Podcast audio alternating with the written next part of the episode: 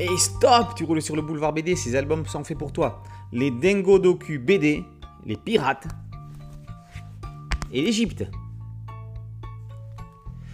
Paris, le professeur Robert Dudico traverse la ville de fort bonne humeur. Il se rend au Louvre pour une conférence sur l'Égypte ancienne. Il passe à côté d'une échelle, et là, c'est le drame. Un bac de ciment lui tombe sur la tête et le voilà recouvert. C'est une nouvelle malédiction de la momie. Pas de panique, le jeune Archibald va prendre les choses en main, réécrire la conférence en chemin et tout nous raconter sur les Égyptiens. On va remonter en moins 7500, lorsque les premiers Égyptiens s'installent dans la vallée du Nil. On va tout savoir jusqu'à la mort de Cléopâtre, quelques années avant la naissance de Jésus-Christ, avec même un bond dans le temps qui nous explique comment l'obélisque de Luxor est arrivé sur la place de la Concorde. Côté pirate, le même professeur Dudico trébuche dans le parc Monceau et souille avec son café tout le travail qu'il devait amener à son éditrice. Là encore, Archibald va gérer la situation.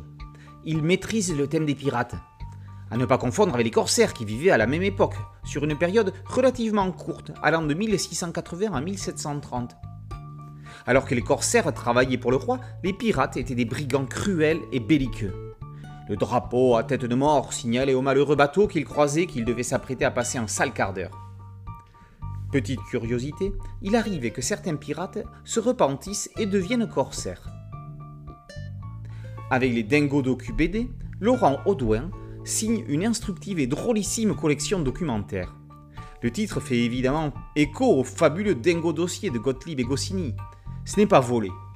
Audouin en écrit une version pour enfants et qui amusera tout le monde. Comme en plus on apprend des choses, que demander de plus? On va embaumer une momie d'un côté, on va cuisiner en mer de l'autre. On va savoir, peut-être, pourquoi le sphinx a le nez cassé et comment les pirates savaient qu'ils approchaient des côtes. Audouin joue avec les anachronismes.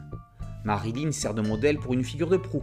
Des naufragés déplorent que le téléphone portable n'ait pas été inventé. Un Égyptien écrit le mot cool avec des hiéroglyphes. Laurent Audouin mêle un graphisme classique ligne claire pour les scènes contemporaines entre Archibald et le professeur Dudico, avec un trait enfantin et un coloriage feutre faussement bâclé et finement posé. Les pharaons et les pirates les plus célèbres n'auront plus de secrets pour vous. Vivement les prochains sujets.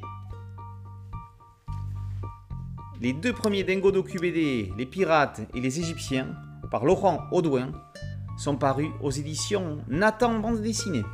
Boulevard BD, c'est un site dédié, un podcast audio une chaîne YouTube. Merci de liker, de partager et de vous abonner. A très bientôt sur Boulevard BD. Ciao